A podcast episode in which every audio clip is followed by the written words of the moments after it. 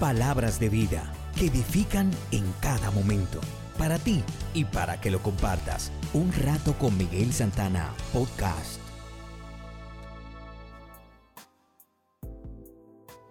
Nuestra reflexión de hoy se titula La obediencia a las normas divinas.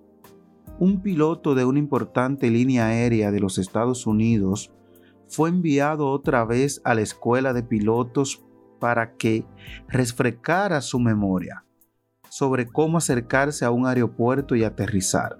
Además de que temporalmente le retiraron su clasificación de capitán.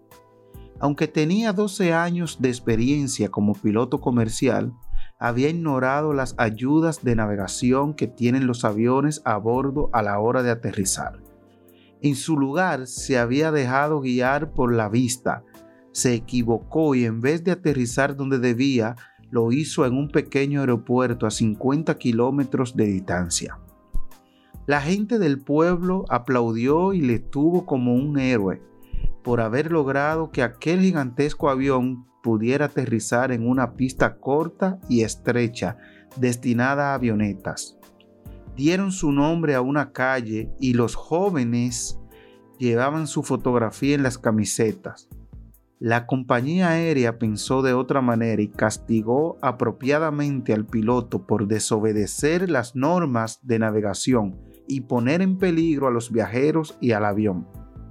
Los 300 habitantes del pueblo firmaron y enviaron una petición de perdón, alegando que un error lo tiene cualquiera. La compañía aérea no tuvo en cuenta esta solicitud.